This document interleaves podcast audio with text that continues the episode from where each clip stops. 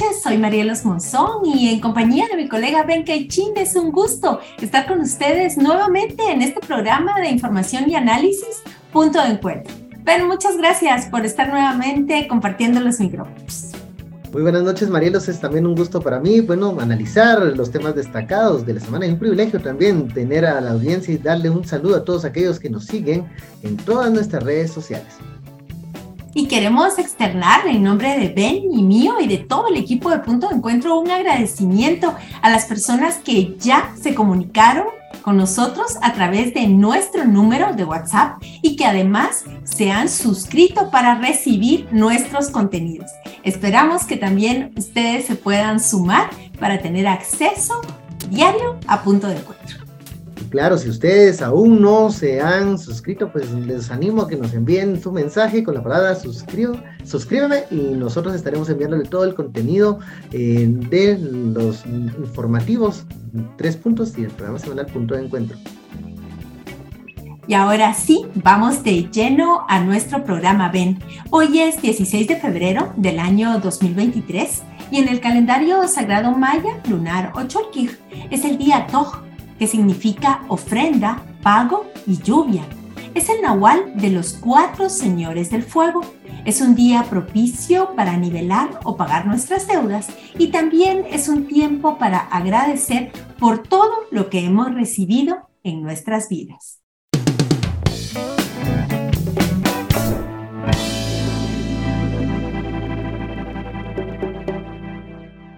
La democracia en el mundo se encuentra bajo amenazas múltiples y enfrenta tendencias regresivas. América Central lamentablemente no es la excepción. La reducción o eliminación de los sistemas de pesos y contrapesos, la limitación y el cierre de los espacios cívicos de participación, el impulso de agendas abiertamente regresivas en materia de derechos humanos y la polarización muchas veces inducida como estrategia para construir narrativas de exclusión son algunas de las manifestaciones que caracterizan la actual situación de buena parte de los países del Istmo de Centroamérica. A esto se suma la irrupción de líderes autoritarios, la persecución por la vía de derecho penal de personas defensoras de los derechos humanos, líderes comunitarios, operadores de justicia y periodistas, y la frustración de amplios sectores sociales que reflejan grados de malestar contra la política, el Estado y la democracia, ante la carencia de resultados concretos en sus vidas.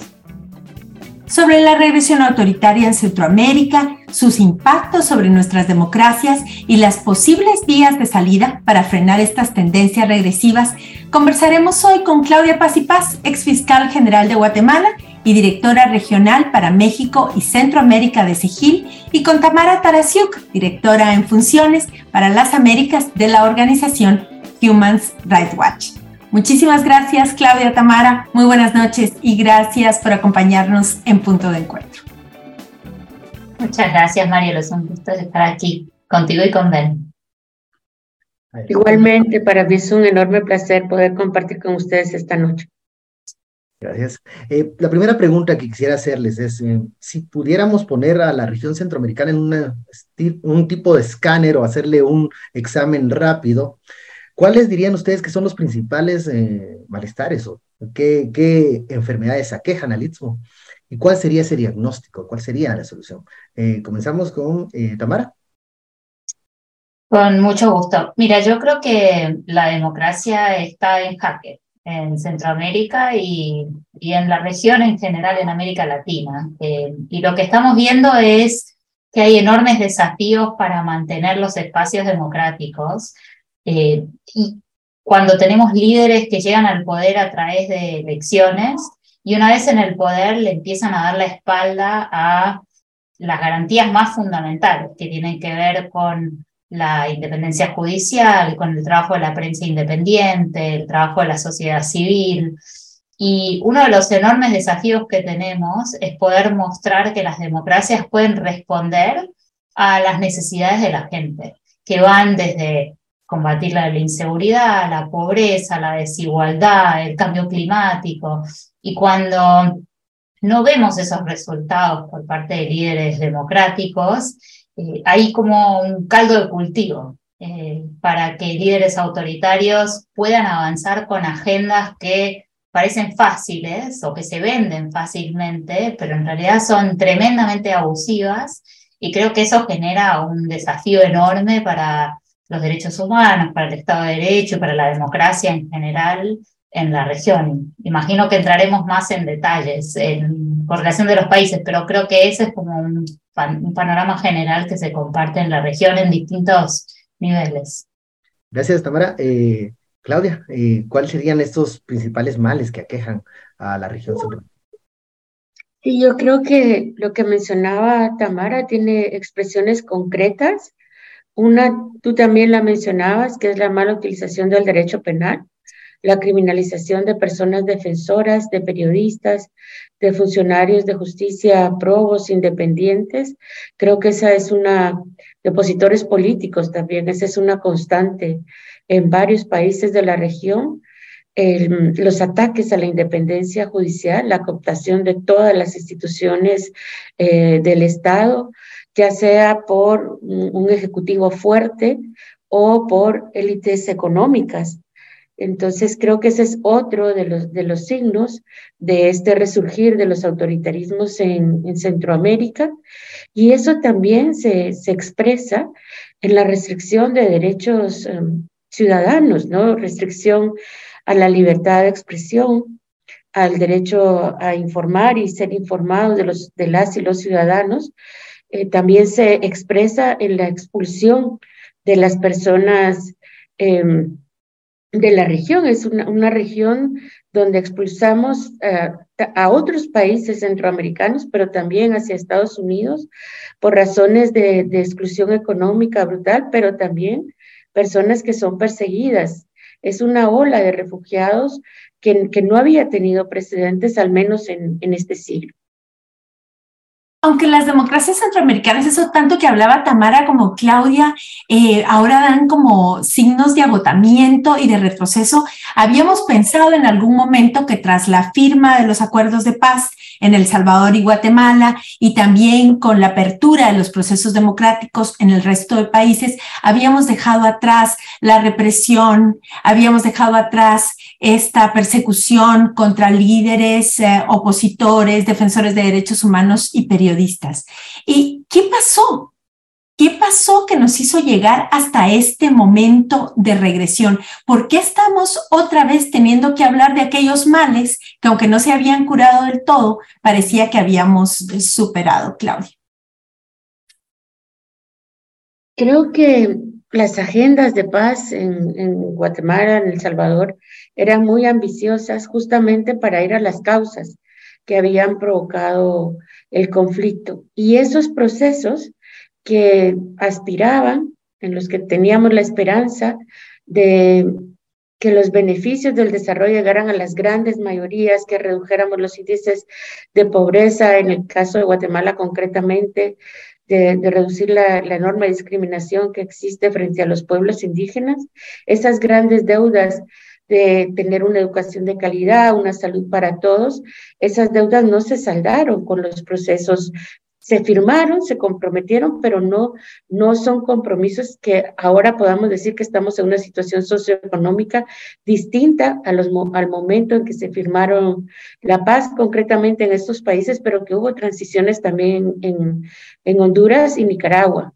Y aunque ahora nos sorprende, por un lado, es un resultado de la paulatina acumulación de poder, como en el caso eh, de Nicaragua, ¿no? Que fue cooptando el poder judicial, fueron cooptando también el poder legislativo hasta que eh, el presidente y la vicepresidenta tienen el control absoluto del, Estado, no, no hay ninguna fuerza opositora real en, el país, tristemente, pero también es una muestra de la fragilidad de los pequeños avances que habíamos tenido en, en, El Salvador y Guatemala. En El Salvador, como que hubieras quitado una carta de un castillo de naipes, cayó la independencia del Poder Judicial y en Guatemala, pues vemos que una cooptación cada vez más fuerte, tanto del, del legislativo como del, del Poder Judicial. Gracias, Claudia. Tamara, ¿tú quisieras abonar a estas causas que nos tienen en esta situación de regresión?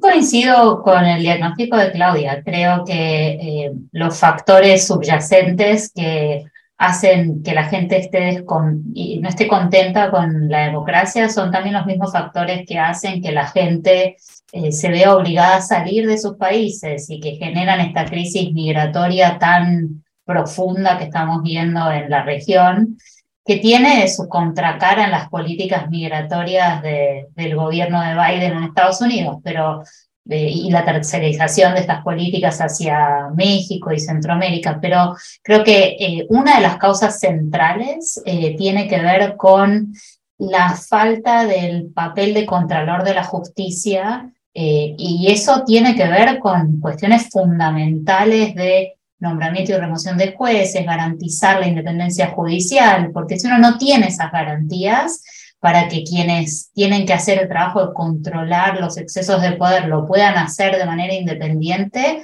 es mucho más fácil que ocurra lo que Claudia describía en El Salvador o lo que describía en Nicaragua. Entonces creo que ahí hay eh, posiblemente uno de los factores más profundos que han contribuido a esto y eh, la consecuencia es que cuando hay casos eh, como los hay en Guatemala, de jueces y fiscales que se animan a incluso en esas circunstancias avanzar en esta agenda de control de, del poder, la consecuencia termina siendo procesos penales abusivos, el exilio. Entonces creo que ahí hay una, una cuestión fundamental que contribuye a, a todo lo que estamos viendo. A ver, eh, hablando de, los grupos afectados, eh, estos son periodistas, eh, líderes comunitarios, defensores de derechos humanos, y vemos que la estrategia, como ustedes la mencionaban, es esta criminalización, el abuso del derecho penal como herramienta para callar a estos sectores. Pero, ¿cómo califican esta estrategia que ya se ha repetido? Esto no es algo nuevo, pareciera que, que se vuelve a repetir el guion y con mucho éxito en la región centroamericana. ¿Cómo ven este, este uso abusivo del derecho penal y todas las estrategias que obligan a estos grupos, a los líderes comunitarios, periodistas independientes o defensores de derechos humanos a abandonar el país como una eh, situación extrema? Claudia, ¿quieres empezar tú? Pues creo que, aunque lo más evidente es la criminalización, es este uso abusivo del derecho penal justo contra quienes mencionabas, periodistas, funcionarios de justicia, personas defensoras de derechos humanos, especialmente em, de la tierra y del territorio, y que no es algo nuevo. Es, es esta, este uso abusivo ha existido tristemente como una herramienta de ataque y de limitación a la defensa de los derechos humanos, pero sin duda se ha recrudecido como un patrón en este tiempo. No va solo, no va solo y va junto con la estigmatización de la persona eh, que está siendo atacada, la persona defensora, porque está también, no solo está en juego el espacio donde la persona defensora defiende los derechos humanos, reclama justicia, reclama por mejores condiciones laborales o reclama o denuncia los efectos de las industrias extractivas, no solo está en juego esto, sino también la narrativa alrededor de la legitimidad de esa defensa de derechos humanos. Entonces, junto a los procesos de criminalización, observamos procesos de estigmatización y, discursos, aunque no idénticos en su contenido. Por ejemplo, en Nicaragua les llaman golpistas, ¿no? Traidores de la patria. En Guatemala el discurso es más, eh, si son comunistas, etcétera, las personas que luchan contra la corrupción. Y en, El Salvador también se utiliza el factor de soberanía, ¿no?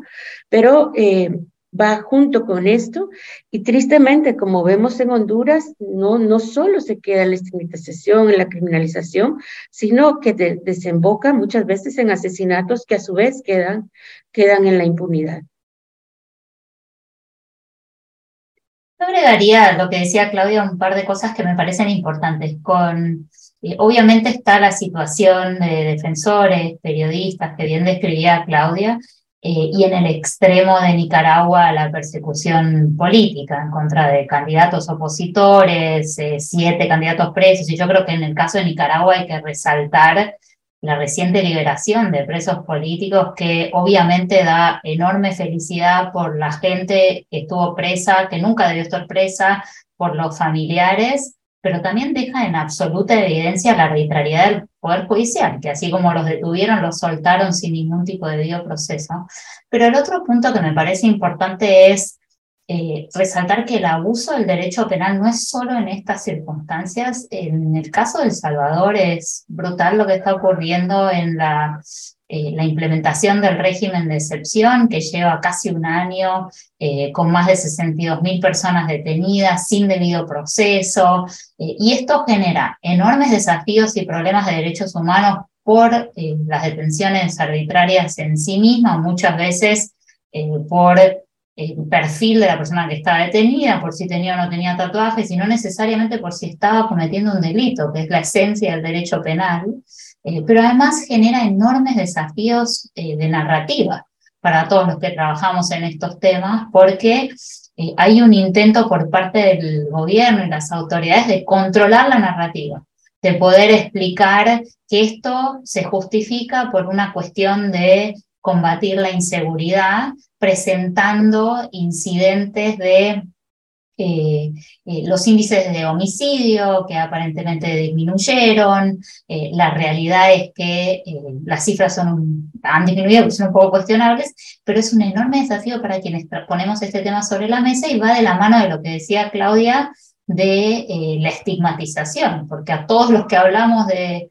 cuestionando el régimen de excepción, nos han acusado de ser pandilleros, de, poder, de fomentar eh, los homicidios y los abusos cometidos por las pandillas. Y vuelvo al primer punto de esta conversación, que es si no mostramos que se puede proteger derechos humanos democráticamente y además responder a necesidades genuinas de la gente, como es la inseguridad en El Salvador, va a ser muy difícil poder proteger estos espacios democráticos y conseguir apoyo eh, para defenderlos. Y hablemos precisamente de ese punto. Eh, hay diferencias entre los países. Hay analistas que hablan de regímenes híbridos, hay analistas que hablan de que ya hay estados eminentemente autoritarios eh, y también eh, se habla, digamos, de una especie de patrón común que están siguiendo los gobiernos, no importa, eh, digamos, el posicionamiento ideológico que tengan, hablando de la soberanía.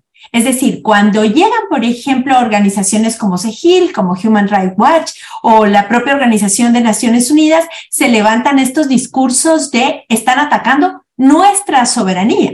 E incluso han llegado al punto el presidente Bukele, cuando les dicen, mire, hay violación a los derechos humanos de personas detenidas, de decir, bueno, si tanto defienden a los pandilleros, lléveselos para su casa.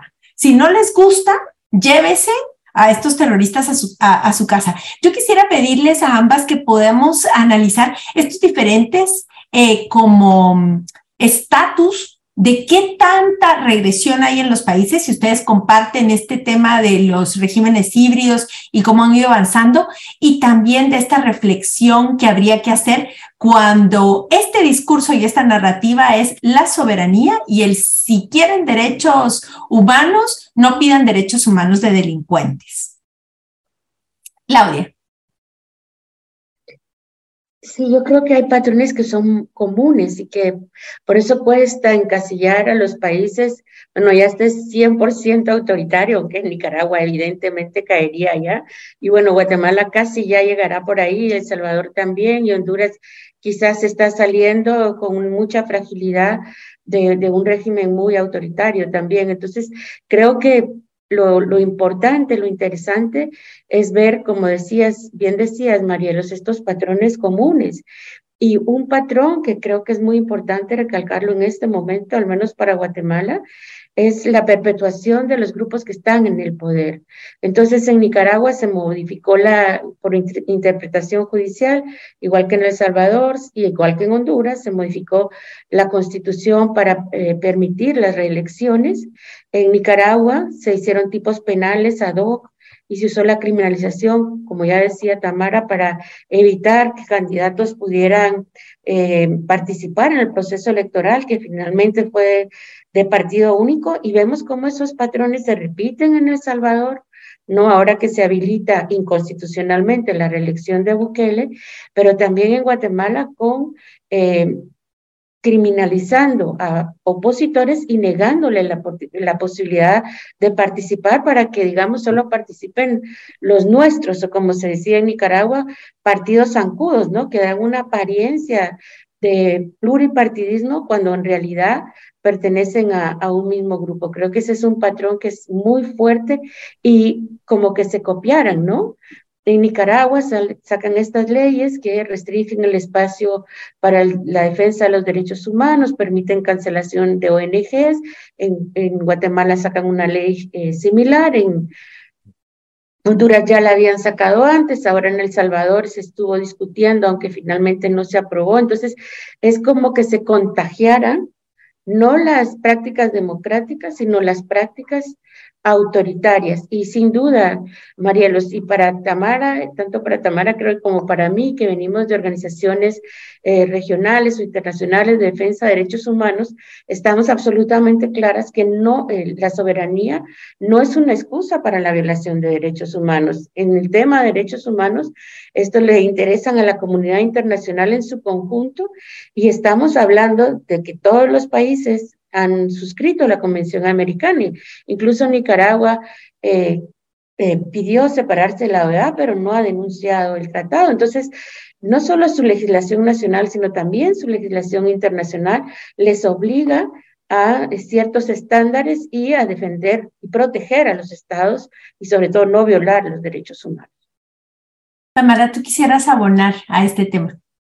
Creo que sobre este último punto es importante resaltar que es una excusa recurrente, ¿no? El tema de la soberanía para no eh, hablar de lo que está ocurriendo en otros países o que no hablen de los problemas propios, pero es simplemente una excusa. O sea, el principio de no intervención es un principio arcaico que se basa en una idea que no se aplica a los derechos humanos, porque estos son derechos que son universales, que no tienen fronteras y que deben ser eh, respetados desde un punto de vista de principios por todo el mundo. Pero desde un punto de vista pragmático, además, creo que el punto que hacías, Marielos, en tu pregunta sobre la ideología es central. O sea, para quienes defendemos derechos humanos, no debería importarnos en lo más mínimo la ideología ni de la víctima ni del victimario.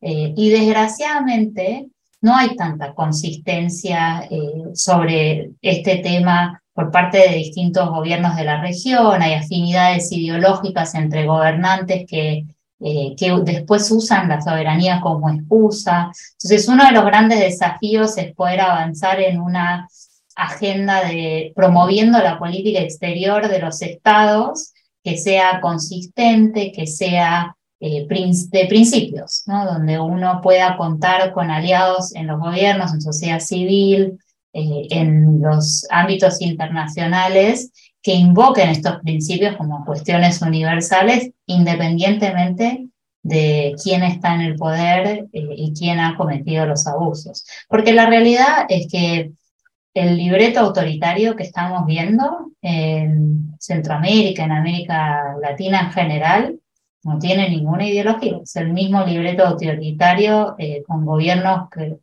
se autoidentifican como más de derecha o más de izquierda. A ver, pero hay algo que se echa de menos y creo que son los posicionamientos claros, contundentes, fuertes de la comunidad internacional. Eh, ¿Qué dicen ustedes al respecto de esto y qué estrategias eh, o soluciones estratégicas podrían darse para que la comunidad internacional pudiese coadyuvar en el en esta situación que vive la región y ayudar también en preservar espacios democráticos. Eh, ¿Cuál podría ser una línea de acción, Claudia? Yo creo que es muy importante que se tome conciencia de que es una regresión regional, porque quizás por temas geopolíticos se puede poner más atención a un país o a otro país, y es un fenómeno, como hemos hablado esta, en esta entrevista que es un fenómeno, patrones que recorren la región, que no responden a un solo país. Creo que eso es muy importante. Eh, creo que también verlo como eh, esta restricción eh, del espacio cívico, la criminalización, las cooptaciones de los poderes judiciales van creando escenarios de no retorno. Y eso es muy, muy grave en la región. No pueden decir, bueno, cuando lleguen a Nicaragua, pues ya veremos qué pasa con Guatemala, con El Salvador o con, o con Honduras. Son, son temas que, en los que hay que intervenir inmediatamente y que tienen graves consecuencias para las y los ciudadanos de estos países, pero que tienen consecuencias también internacionales, porque Centroamérica no está aislada del resto del resto de las Américas ni del resto del mundo. Mencionábamos, por ejemplo, el tema de eh, cómo la violencia y la falta de espacios y la inequidad, la exclusión, forza a las personas a salir de la región. Pero también podemos hablar cómo, cómo estos espacios autoritarios se benefician de los productos del crimen organizado. O sea, el narcotráfico encuentra su nicho justamente en eh, institucionalidades débiles y complacientes que prefieren recibir esos recursos antes que iniciar procesos de justicia, justicia nacional. Entonces, creo que es una situación urgente frente a la cual eh, no puede voltear a ver para otro lado ni los mecanismos internacionales de protección de derechos humanos, ni tampoco la comunidad internacional. Yo agregaría, o insisto más bien en el tema este de una política exterior que tiene que ser consistente y de principio. Sí, no es imposible. Uno puede ver el gobierno de Chile, por ejemplo, que es un gobierno de centro izquierda que ha cuestionado las violaciones de derechos humanos en Nicaragua. Entonces creo que no es imposible, es difícil, pero no imposible encontrar ejemplos de los cuales agarrarse para poner sobre la mesa que, eh, que esta política exterior principista eh, es viable e importante. Y la otra cuestión que haría es eh, énfasis en identificar aquellas estrategias que pueden servir para estas cuestiones estructurales. Entonces, en el caso de Honduras, por ejemplo, la discusión actual sobre la creación de una comisión para investigar casos de corrupción eh, es una buena iniciativa, es una oportunidad. Eh, creo que vamos a llegar a un punto en el cual se le va a acabar la luna de miel al gobierno de la presidenta Castro con estas ideas. Entonces hay que apoyar para ponerlas en práctica y que esto empiece a transformarse en medidas concretas que apoyen eh, la investigación efectiva de delitos, incluyendo la corrupción, que es un problema endémico en, en Centroamérica. Eh, y el otro aspecto que, mencionaría es eh, poder impulsar apoyo a medidas de protección para periodistas, para defensores de derechos humanos, porque si no, al final terminamos colocándolos en esta situación imposible de tener que elegir entre enfrentar eh, represalias o abusos por ejercer sus derechos eh, y hacer su trabajo o el exilio. Y hay que eh, generar estrategias y políticas para fomentar una alternativa a esas dos malas opciones. Gracias, Tamara. Y para terminar esta entrevista que ha sido realmente muy interesante, yo quisiera preguntarles, ¿cómo hacemos para tejer alianzas regionales que permitan salir cuanto antes de esta situación. Alianzas al interno de los países son importantes entre todos estos grupos, digamos, que están siendo o que están bajo ataque, pero también alianzas regionales que nos permita que más temprano que tarde salgamos de esta erosión que afrontamos de derechos. ¿Cuáles son las claves de la salida? Clave. Yo creo que hay que trabajar Em, desde todo, desde nuestro ámbito concreto, en que encontremos estos puntos comunes y que, extendamos esta noción de que no es un problema de uno de los países, que es un problema, como decía, eh, regional. Creo que los esfuerzos de, de, protección que bien decía Tamara se tienen que implementar para las personas que aún están en los países para que no tengan que salir, pero que creo que también se tienen que hacer esfuerzos con quienes tuvimos que, salir de los países y estamos en el exilio. Creo que hay una iniciativa muy importante que es la red eh, para protección de periodistas, por ejemplo, que permite ver estos hilos comunes de los ataques y enfrentar eh, también en alianza eh, la situación de las personas que tienen que seguir informando desde Guatemala, Nicaragua, El Salvador, Honduras o desde fuera. Y creo que también hay una labor de, concientización, como bien decía Tamara, para los países que no están en esta situación eh, de, la problemática que está ocurriendo. Creo que hay que hacer esfuerzos ante Canadá, Estados Unidos, la Unión Europea, pero también otros países en, en América Latina de que se está viviendo esta regresión autoritaria en la región. Muchas gracias, Claudia. Tamara, cerramos contigo. Suscribo 100% lo que dijo Claudia recién eh, y resaltaría el tema de eh, encontrar soluciones regionales a problemas regionales. Si no, no va a ser posible avanzar en un determinado país y esto va eh, muy estrechamente vinculado con lo que hablábamos antes también de el crimen organizado, eso es transnacional, o sea, si uno no logra abordar los problemas de fondo, el lavado de dinero, la financiación de estos grupos, no va a poder nunca resolver la situación de inseguridad en uno de los países. Y lo que agregaría además, eh, un poco profundizando en lo que decía Claudia de, de la situación en, en el impacto en el resto de América Latina es, tenemos que tener una conversación regional dentro de Centroamérica, pero también es indispensable poder fomentar que haya buena y más información sobre lo que ocurre en Centroamérica en el resto de la región. Porque si no, el riesgo que corremos es que el modelo de Bukele sea un modelo de exportación, con gobiernos en otros países de América Latina que eh, traten de implementar, por ejemplo, ese tipo de políticas, porque lo que se vende es esta narrativa del éxito en materia de seguridad, sin énfasis en eh, los enormes problemas que esto causa para la democracia las instituciones democráticas en el país.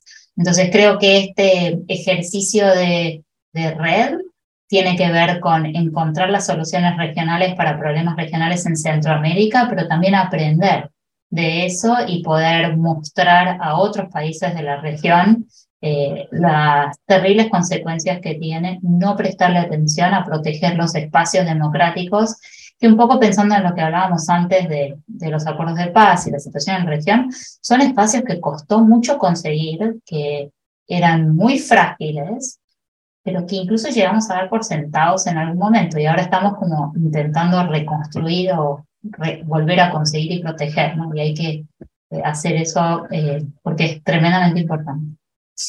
Muy bien, Tamara que Claudia Paz y Paz, muchísimas gracias por estar aquí con nosotros en Punto de Encuentro.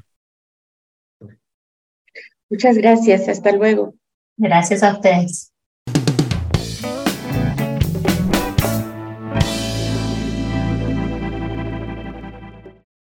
Y llegó el momento de conocer otra historia de una mujer poderosa en Guatemala, que es ejemplo de lucha, compromiso y transformación.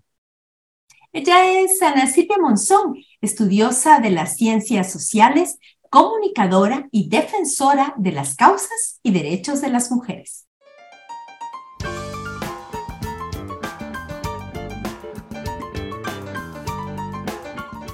¿Quién es Ana Silvia Monzón? Y comunicadora feminista ciudadana guatemalteca. Mm, ¿Qué más? Em, escribo poesía. Em, hago, bueno, he hecho radio y me apasiona la comunicación. Soy madre, esposa, bueno, hija, obviamente, ¿verdad? Hermana. Eh, bueno, tengo todas esas facetas. Eh, y sobre todo, digamos, me, gusta el campo de, la creación de conocimiento, eh, mundo académico, ese es el que me, el mundo académico y de la comunicación, como esos dos, como esos dos mundos. me apasiona la historia, sobre todo la historia de las mujeres, es algo que, he venido desarrollando ya desde hace algún tiempo. ¿Cuál ha sido la mayor dificultad que ha enfrentado y cómo la superó? En el campo de la academia, como, como en todos los campos, em, hay misoginia y, esto pues implica exclusión de las mujeres. Em, la la, la, dificultad de, de, abrir un, de abrirse un espacio y que sea reconocido su trabajo, eh, creo que es de las mayores, eh, de las mayores dificultades. Y, bueno, yo creo que esto se, se, puede, se ha ido enfrentando, o por lo menos en mi caso, creo que así es, eh, creando como redes con otras mujeres que estamos en las mismas búsquedas. Creo que esa, ese sentido de tener como, como la posibilidad de conversar, de, de, ser cómplice con otras mujeres, de, de colocarnos mm, desde otros lugares en el ámbito académico y también en el de la comunicación, ¿verdad? Aunque nuestro espacio es más la comunicación alternativa, eh, creo que es una clave. Cuando yo empecé, digamos, a, asumirme feminista, eh, pues era una época todavía de muy cerrada en términos de libertad de expresión, ¿verdad? Porque estoy hablando a finales de los 80 e inicios de los 90. Entonces creo que remontar también, ¿verdad? Esa, eh, esas secuelas de violencia, de la historia tan eh, tan dura que nos tocó vivir. Y, aquí sí, eh, en el ámbito de la universidad estatal, eh, creo que, que, son, es un poco difícil hablar de una sola dificultad, creo que son varias. ya viéndolo, habiendo nombrado esto, esa, esa fue otra dificultad. Em, estudiar ciencias sociales en años en los cuales esto estaba casi proscrito, en los años 80. ¿Cuál cree que es su mayor aporte a Guatemala? He contribuido a, abrir el campo de estudios de las mujeres, género y feminismos. Y creo que colocar o darle un estatus eh, epistémico a estos estudios ha sido uno, de mis aportes. Hacerlo a nivel de la, de la Universidad de San Carlos eh, y, de, y, de, otros espacios, pero principalmente o, primariamente desde ahí. Em, también haber em, cofundado Voces de Mujeres, que es un espacio de comunicación feminista que viene desde 1993 y sostenerlo junto con otras compañeras durante ya 29 años, em, basándonos en un trabajo colectivo y autoconvocado eh, donde no media ningún financiamiento. Creo que esa, eso, sostener eso es uno de los, mm, de los legados, pues no sé si llamarlo legado, ¿no? pero de los aportes, de los aportes que, de los cuales yo me siento más satisfecha.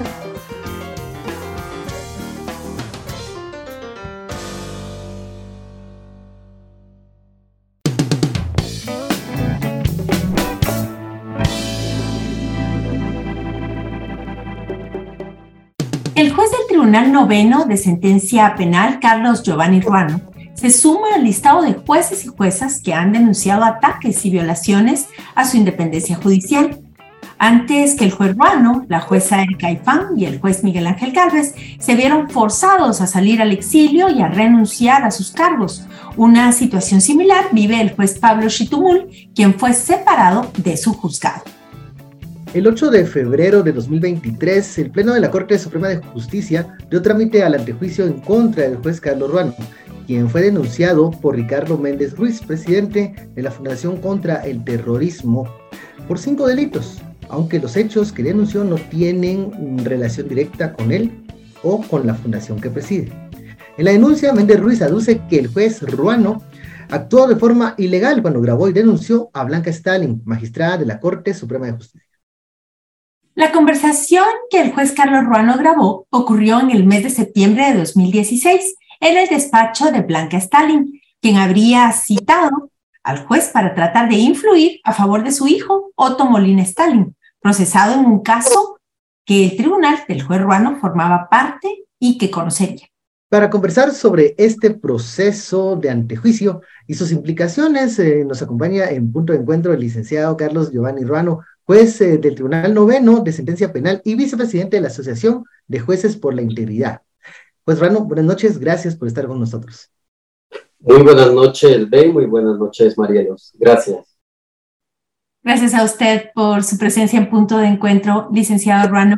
Quisiéramos eh, empezar preguntándole, eh, después de haber escuchado esta breve reseña del caso en su contra, eh, la Fundación contra el Terrorismo le acusa de cinco delitos.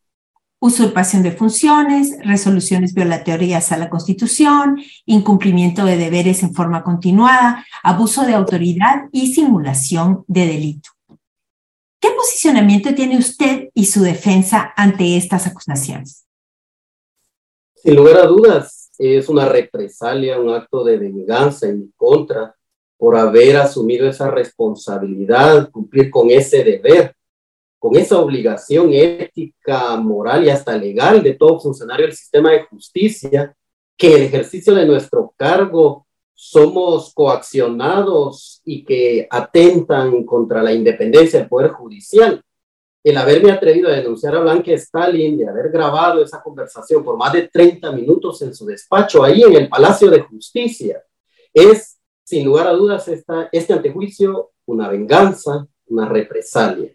Esa es la lectura que yo le doy viniendo de la Fundación del Terrorismo que se ha dedicado particularmente a emprender acciones en contra de aquellos operadores de justicia que con valentía pues han asumido ese papel tan importante del sistema judicial guatemalteco. Licenciado, usted eh, se ha referido eh, cabalmente que estas acusaciones son pues una venganza. En el mismo sentido se pronunció Nora Martínez, presidenta de la Asociación de Jueces por la Integridad. Su abogado calificó al juicio de espurio, ilegítimo y político. ¿En qué argumentos fundamentan estas calificaciones, licenciado? Sí, particularmente un antejuicio espurio es cuando un particular presenta un antejuicio contra un funcionario que goza de esa prerrogativa y no le consten los hechos. Esto lo tiene la misma ley en materia de antejuicio. Por eso me sorprendió que la Corte Suprema de Justicia no verificara este aspecto condicionante de legalidad para admitir a trámite un antejuicio artículo 4 de la ley en materia de antejuicio claramente establece la persona en particular que denuncie, le deben de constar estos hechos. Y esto es garantía, porque si no cualquier persona maliciosamente, espuriamente, puede atacar a un funcionario. En este caso, el haber denunciado a Blanca Stalin, porque ese es el contexto del antejuicio, porque denuncié a Blanca Stalin, viene la Fundación del Terrorismo y me denuncia, me antejuicia. Entonces, sin lugar a dudas es un acto espurio. También agrego de que antes de presentar el antejuicio públicamente, el presidente de esta fundación, con calificativos de que soy prevaricador, que cometí un acto ilegal y que él se iba a hacer cargo de mi persona, planteó el antejuicio. Posteriormente, admitido a trámite, celebra el admitir el mismo. Entonces, esto demuestra que es una sed de venganza y no de justicia. Y acá quiero recalcar algo, Ben. El sistema de justicia no se debe prestar para actos de venganza. Dejamos de ser un Estado de Derecho, dejamos de ser una democracia si esto sucede. Por eso el mensaje con admitir a trámite este antejuicio es debilitar, bueno, el de por sí ya debilitado Estado de Derecho en Guatemala. Pues Ruano, hay un tema importante. Esta Corte Suprema de Justicia que ya lleva ocho años em, seguidos porque no hay elección de una nueva corte, en el momento en que usted presenta la denuncia en contra de la magistrada Stalin, ellos eh, retiran la inmunidad eh, de la magistrada Stalin eh, o admiten para su trámite y lo llevan al Congreso de la República. Y es, digamos, por los mismos hechos que ahora eh, le están denunciando a usted. Entonces, un poco si usted nos puede explicar, ¿es posible, es legal que una misma corte que admitió para el trámite esta denuncia que usted puso contra la magistrada Blanca Stalin, ahora admita eh, para su trámite un antejuicio basado en los mismos hechos por los que ya habían decidido denunciar a la magistrada? Pues no debería suceder, Marielos, porque esta misma Corte Suprema de Justicia, ya en enero de 2017 es la misma que le dio trámite a mi denuncia en el antejuicio contra Blanca Stalin. Y allá en esa calificación inicial, la Corte determinó que los hechos estaban fundados, que habían elementos que ameritaban cursar ese antejuicio al Congreso de la República y así lo hizo. Calificó esa denuncia que la misma no incurría en un hecho espurio, ilegítimo o político. Y esa misma denuncia, una comisión pesquisidora del Congreso de cinco diputados recomiendan por unanimidad darle trámite al antejuicio. Y, y acá quiero recalcar algo. En las diligencias que realizó esta comisión pesquisidora, llegó el secretario de la Corte Suprema de Justicia a ratificar que yo había sido citado por Blanca Stalin a su despacho. Y luego el Pleno del Congreso de la República, con más de 140 diputados, le retiró la inmunidad a Blanca Stalin. Regresa esa, ese antejuicio al organismo judicial, el juez séptimo le, le, la liga a proceso y ordena prisión preventiva. Son esos mismos hechos que ahora, en lugar de, que ya no soy denunciante, soy denunciado. La misma corte tuvo a la vista esa denuncia allá en 2017, esta misma corte tiene a la vista esa denuncia en mi antejuicio. Es algo que no debería suceder, sin embargo, actualmente está sucediendo en Guatemala. Eh, licenciado, volvamos ahora a aspectos de fondo. A ver, analistas señalan que las acusaciones en su contra guardan una similitud con las realizadas contra la exfiscal eh, Virginia Laparra, eh, quien recordemos está en prisión por eh, denunciar supuestas arbitrariedades al denunciar actos de corrupción de un operador de justicia, el ex juez y ahora actual relator nacional contra la tortura, Lester Castellanos. ¿Es así? Es lamentable ver que las denuncias que se presentan no prosperan en el sistema y se llegan a empantanar en la impunidad. Y luego la denuncia contra aquel funcionario que asumió esa responsabilidad es perseguido injustamente y criminalizado. Es un mensaje nefasto para el sistema de justicia y decir, si usted se atreve a denunciar a un funcionario del sistema de justicia de un delito de corrupción, luego vamos contra usted. No se atreva. Esto entonces debilita realmente las instituciones y no genera confianza en el sistema de justicia. Y acá es muy delicado esto porque la ciudadanía está observando y entonces no le va a tener confianza al sistema de justicia y lamentablemente van a recurrir a otros métodos para buscar esa justicia que le es denegada. Es, es un mensaje muy, muy negativo, el que se da con estos procedimientos de revancha, de venganza en contra de aquellos que, asumiendo un papel eh, valiente, pues eh, se presenta una denuncia dentro de ese eh, nivel. Hablemos un poquito de estos aspectos que ya mencionaba Ben, licenciado Ruano. Él decía que habían temas de fondo y temas de forma. Em, en una publicación que hizo el medio Plaza Pública, Em, se argumentaba que el propio vocero del organismo judicial reconoció que había una documentación que la Fundación contra el Terrorismo presenta para sustentar el antejuicio en su contra, que solo lo podía tener la licenciada Blanca Stalin o su defensa, y que esto haría una conexión entre la Fundación contra el Terrorismo y la magistrada Blanca Stalin. ¿Usted nos podría explicar un poco al respecto a qué se está refiriendo eh, esta, eh, esta situación, esta documentación y qué importancia tiene esta constatación desde el punto de vista formal del procedimiento judicial? Demuestra que es una denuncia espuria. ¿Por qué? Días después de que Blanca Stalin es reinstalada en la Corte Suprema de Justicia, la Fundación del Terrorismo plantea el antejuicio en mi contra. Y dentro de esa denuncia en mi contra, el antejuicio, constan una serie de documentos y dentro de los cuales todos los documentos que adjuntan a la misma solo podrían estar en poder de Blanca Stalin y de su abogada. Entonces, ese vínculo queda debidamente relacionado con todos estos documentos en poder de mi denunciante. Y prueba de ello es que una certificación en la que le cerraron el proceso a ella en el juzgado décimo está extendida a nombre de la abogada, Delmi Rocío Castañeda. ¿Cómo la FCT tiene a la mano todos estos documentos si son propios de la carpeta judicial, que solo se le da copia a los sujetos procesales? Y, entonces no me queda a mí más que concluir de una manera lógica que quien está detrás de este antejuicio es Blanquestal. Y ojo, la Corte Suprema de Justicia no se debe de prestar para una venganza en mi contra. ¿Por qué? Es una denuncia espuria, es ella la que está detrás y lo que yo hice fue cumplir con la ley de la carrera judicial, esa misma ley que le aplicaron a ella para reinstalarla en, en su cargo.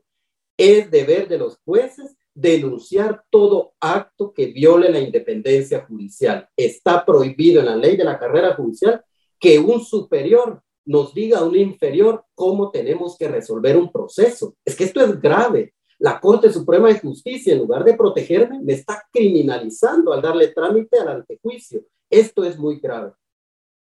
Eh, Rano, es, difícil la tarea ser, ser ¿no? un juez, eh, las investigaciones, las decisiones, presiones de todos lados, eh, pero usted junto a otras personas, eh, pues, y otros operadores de justicia, en este momento están siendo perseguidos por decisiones que se tomaron en el pasado. ¿Cómo se siente usted? ¿Cómo vive esta situación? ¿Cómo, cómo la está llevando?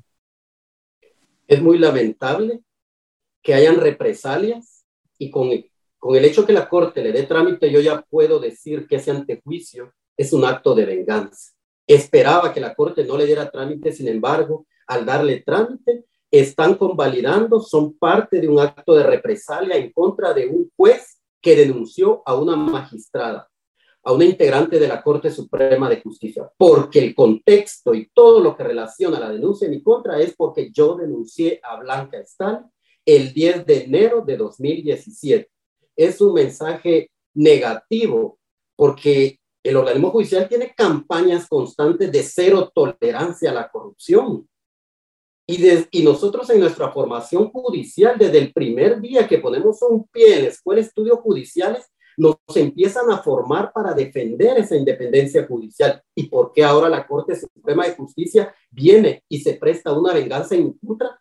Es justo eso. Entonces, entonces, ¿qué nos enseñan en la escuela? ¿Qué dice la ley de la carrera judicial? ¿Debemos defender la independencia judicial o nos o formamos parte de esas estructuras que la violan sistemáticamente? Cedemos a las presiones. Tenemos que ceder a una llamada de un magistrado de la Corte Suprema de Justicia que nos diga como jueces cómo tenemos que resolver un proceso. Licenciado, ¿y la venganza se queda hasta ahí o hay algo más? ¿Hay más denuncias? Hay otro antejuicio que ha sido planteado en mi contra cuando yo allá por 2015 era juez suplente, imagínense.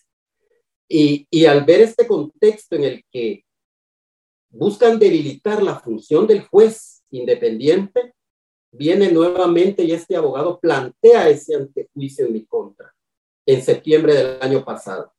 Y fíjense que este antejuicio, este, este abogado, el abogado Rolando Izquierdo, que es muy conocido en la torre de tribunales porque tiene denunciado a todos los jueces, saben perfectamente a qué se dedica él, a presionar y coaccionar a los funcionarios del sistema de justicia. Ese antejuicio él ya me lo presentó en 2015 y esta misma Corte Suprema de Justicia no le dio trámite.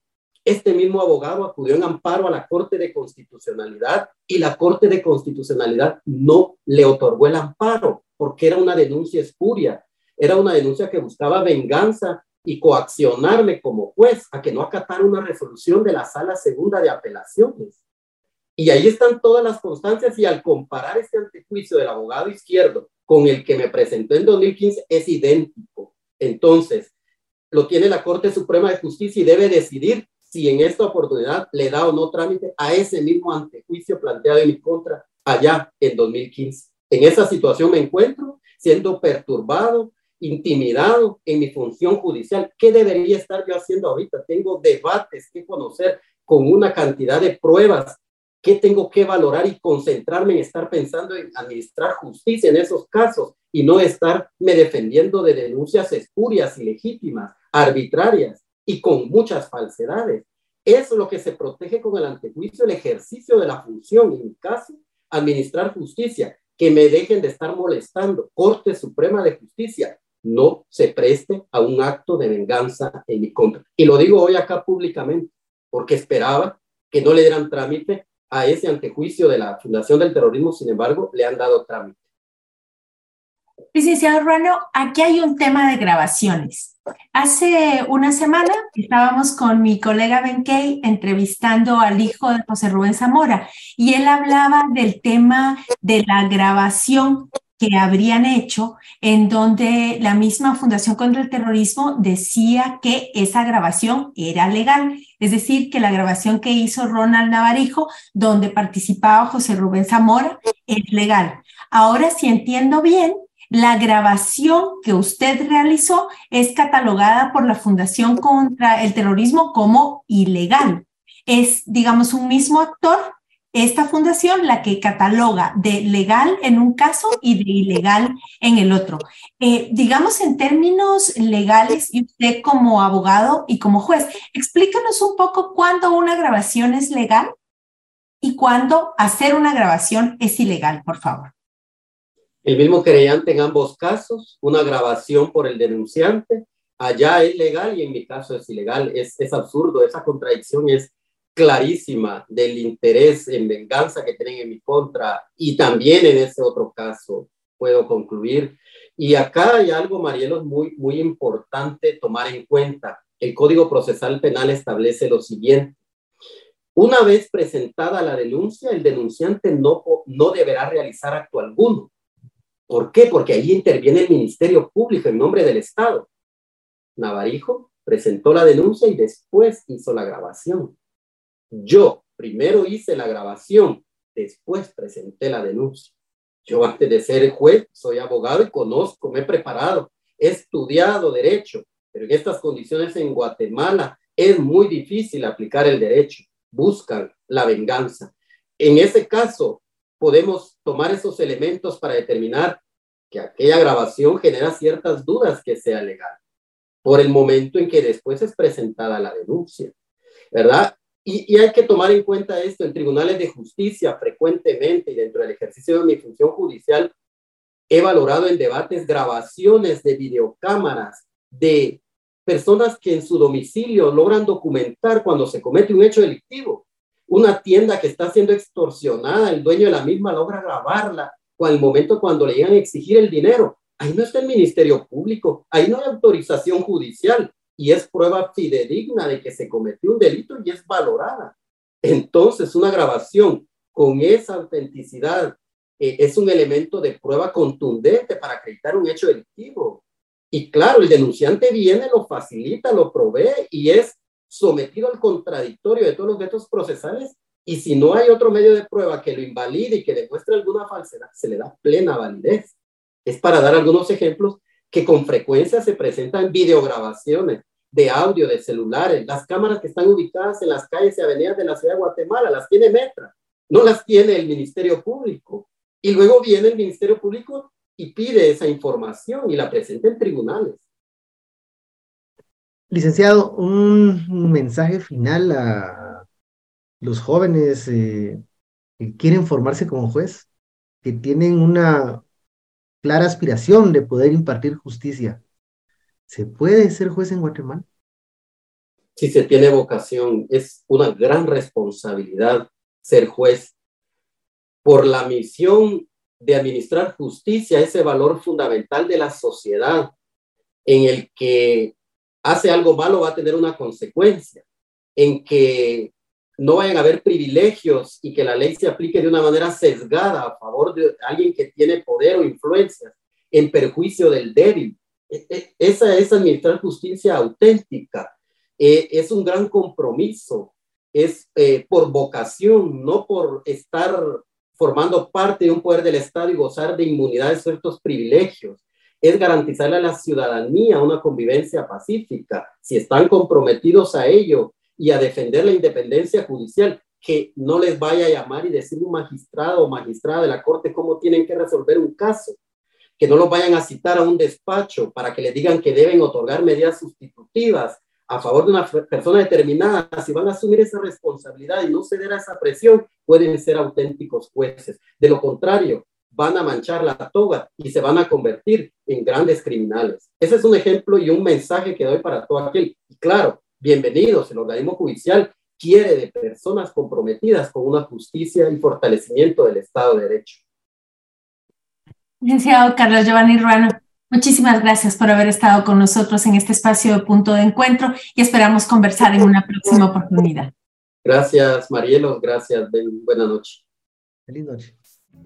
Y bueno, gracias al equipo que hizo posible este punto de encuentro. Esta semana, en Las Poderosas, conocimos la historia de Ana Silvia Monzón, socióloga y feminista guatemalteca.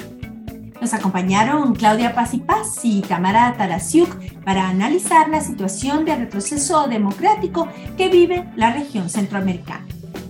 También dialogamos con el juez Carlos Ruano sobre la decisión del Pleno de la Corte Suprema de Justicia de dar trámite a una denuncia para retirarle su inmunidad. Un placer haber compartido con ustedes este espacio de análisis e información. Les reiteramos la invitación para que nos sigan en todas nuestras plataformas, se suscriban a nuestro número de WhatsApp. Así que, Ben, muchas gracias por haber estado en este espacio y muy buenas noches. Gracias, Marielos. Buenas noches y gracias a nuestra audiencia. Hasta otro punto de encuentro.